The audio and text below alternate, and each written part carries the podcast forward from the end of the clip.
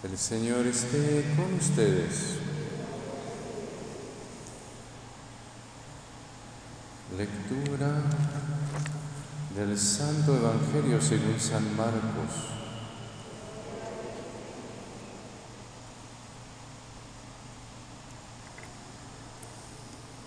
En aquel tiempo se apareció Jesús a los once y les dijo, vayan por todo el mundo y prediquen el Evangelio a toda criatura. El que crea y se bautice se salvará. El que se resista a creer será condenado. Estos son los milagros que acompañarán a los que hayan creído. Arrojarán demonios en mi nombre, hablarán lenguas nuevas, cogerán serpientes en sus manos, y si beben un veneno mortal, no les hará daño. Impondrán las manos a los enfermos, y estos quedarán sanos. El Señor Jesús, después de hablarles, subió al cielo y está sentado a la derecha de Dios. Ellos fueron y proclamaron el Evangelio por todas partes, y el Señor actuaba con ellos y confirmaba su predicación por los milagros que hacían. Palabra del Señor.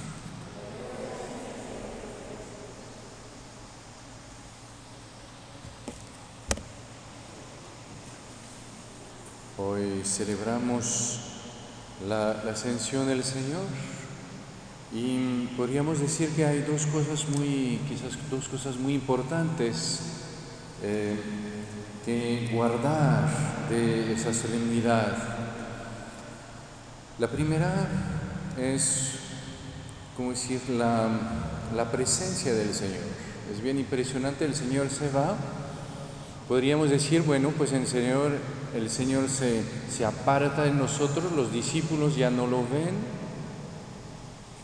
Y entonces podríamos pensar que, bueno, entonces vamos a tener que seguir nosotros el camino que Él nos mostró, pero pues solitos con las fuerzas del Espíritu Santo. Y ver que al contrario, la, la ascensión es justamente una gran fiesta de, la presencia del Señor. ¿De qué manera? Pues de esta manera que el Señor, pues subiendo al cielo, pues justamente va, nos da una presencia que va a ser una presencia mucho más íntima. Antes, pues los únicos que podían estar con, con el Señor, pues eran los que estaban en su pueblo, los que estaban al lado de Él y pues solo podían estar con Él pues el tiempo que estaban con Él pues físicamente. A partir de la ascensión y a partir sobre todo de, la, de Pentecostés, cuando el Señor va a dar el Espíritu Santo, pues el Señor nos va a permitir tener su presencia dentro de nosotros. Nos va a permitir justamente ya no tener una presencia exterior de Él, sino al contrario una presencia interior que no está limitada ni por el tiempo, ni por el lugar, ni por nada más. Y es lo que San Juan va a decir en, en el capítulo 4 de su primera carta. Y aquí como reconocemos que permanecemos en Él y Él en nosotros, Él nos dio su espíritu. En el espíritu que el Señor nos da, cuando justo después de, subir al cielo es el que justamente hace que esa presencia física del Señor se transforma en una presencia espiritual profunda, íntima, sin límite, ¿ah? y que hace que justamente eh, el otro evangelio de, de, la fiesta, el de San Mateo, el Señor nos va a decir, yo estoy con ustedes todos los días hasta el fin del mundo a esa presencia del Señor que nos acompaña en todo momento. Y quizás lo segundo que el Señor nos enseña subiendo al cielo y que quizás necesitamos también mucho en estos tiempos, es que nuestra vida no es solo para esta tierra. Nuestra vida como hijos de Dios, pues es para vivir con Dios. Esta vida la vivimos algunos años, 40, 50, 60, 80, 100 si nos va bien, ¿sí? si no nos atropella un taxi por acá o si no nos agarra un bicho por allá. Pero no más, no más. ¿sí? Mientras que justamente como hijos de Dios sabemos que no, nuestra vida pues es la vida eterna. Hay una vida que justamente no solo no tiene fin, sino que además no tiene límites. El Señor lo va a decir en el Apocalipsis, esa vida donde no hay ni llanto, ni pena, ni duelo, esa vida donde también el corazón puede realmente ser el mismo, lo, lo vemos en, en, nuestra pobre vida en la tierra, ¿no? Pues nos, nos cuesta amar como quisiéramos. Siempre vemos como el pecado y la muerte nos marcan. Y la, la ascensión del Señor, pues nos recuerda que la resurrección no es solo que vamos a resucitar la misma nueva, a la misma vida, ¿sí? que eso sería bien, bien terrible, ¿no? Resucitar para vivir los mismos dramas, no, pues ya con una sola vida ya tenemos, ¿no? Sino que es para justamente resucitar para vivir una vida donde el amor de Dios pueda apoderarse de todo y pueda llenarnos para siempre y pueda justamente permitirnos vivir uh, esas amistades, esos amores que en la tierra siempre vivimos a medias. Porque en la tierra, pues primero nos cuesta amar y segundo, cuando ya empezamos a encariñarnos de verdad, cuando ya empezamos a, a hacer amistades que ya empiezan a tener un tiempo y a florecer, pues cuando la muerte llega y nos separa. Entonces ven, la pregunta es si el Señor juega con mis sentimientos, ¿no? Dice, ah, pues te voy a dejar que te encariñes unos 40 años y ya que estés bien encariñado, hay paz, ¿no? Te lo quito, te la quito. No. La, la resurrección, la, la ascensión del Señor nos muestra que no justamente estamos hechos para el cielo. La gente que el Señor puso en mi vida, el Señor no me la prestó, el Señor me la dio. El Señor me la dio para la vida eterna. ¿Sí? Y entonces ven, es algo bien importante porque, porque le da un rumbo diferente a nuestra vida. Cuando no sabemos a dónde vamos o cuando pensamos que nuestra vida está hecha para la tierra, pues al final, ¿qué hacemos?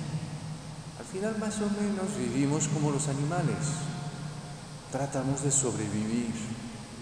Llega una pandemia y ahí todos a esconderse, a hacer lo que se pueda para sobrevivir, yo y mi familia.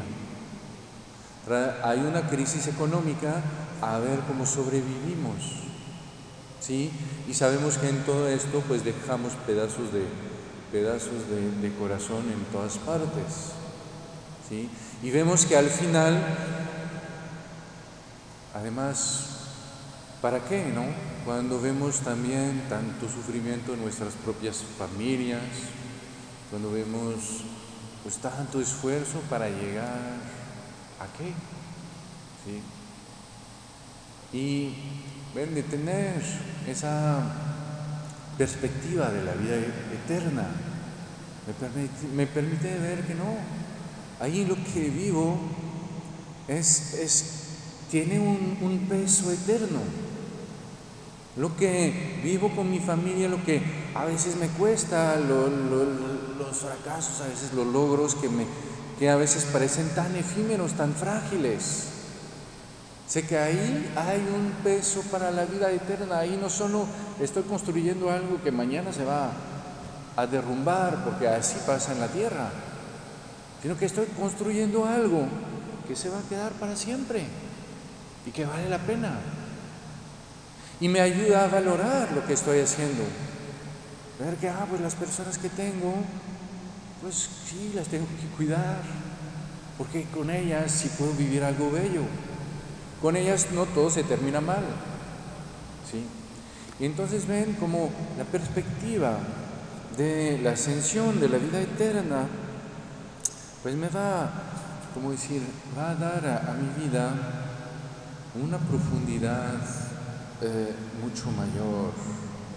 Me va a permitir justamente descubrir tanto la grandeza de a dónde voy, como entonces también la grandeza de lo que estoy viviendo, que ya prepara, ya orienta mi vida hacia lo que voy a vivir para siempre.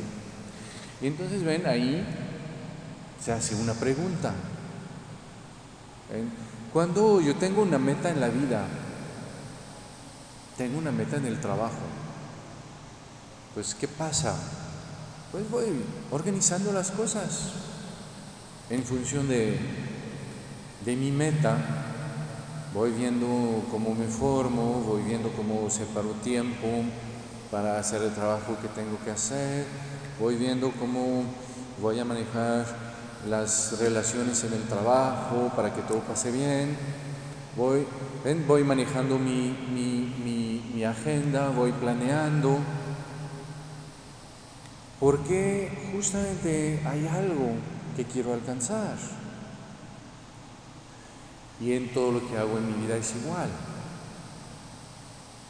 ¿Ven? Cuando, justamente cuando hay crisis es cuando ya no sé tanto y cuando empiezo nada más a ver cómo sobrevivo.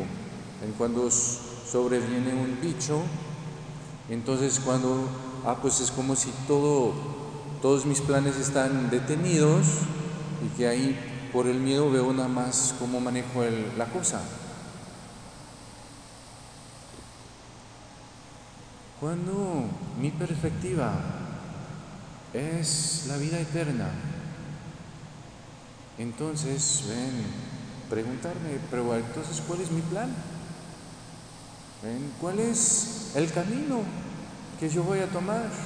Sí, porque sabemos que justamente lo que queremos conseguir lo tenemos que planear.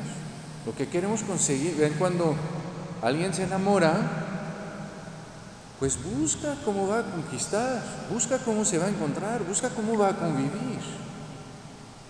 ¿Sí? No dice, ah, pues a ver, veremos si se da o no. Igual, ven, ver cuál es mi plan, cómo justamente voy a dar esa prioridad a permitir que mi vida justamente se oriente hacia ahí para, ¿cómo decir?, para sacarle el sabor. No ver que entonces si justamente esa vida eterna puede empezar desde ya. ¿Ven? ¿Cómo entonces la voy a, a, hacer crecer? Ven, los papás con los hijos, algo tan, tan importante, ¿no?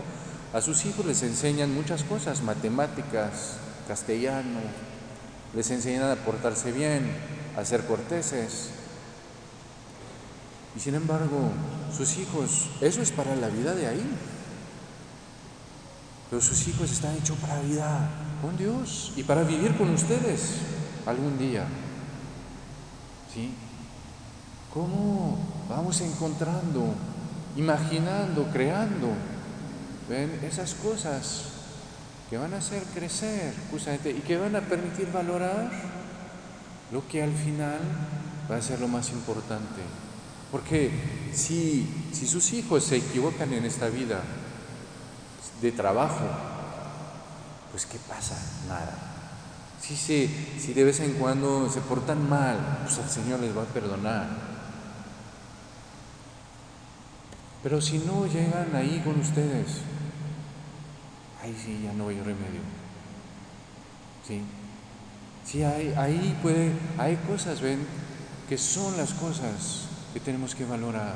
Al contrario, ven, poder gozar, poder tener un corazón unido en la familia en que sentimos como justamente compartimos lo más profundo, lo más bello. Y además justamente lo que nos interesa no es tanto lo que se hace, sino es la belleza de la persona que tenemos enfrente y que sabemos que esa belleza, la más profunda, pues viene de la manera en que Dios la ama, en que Dios la, la mira y en que justamente pues le abre su corazón a Dios.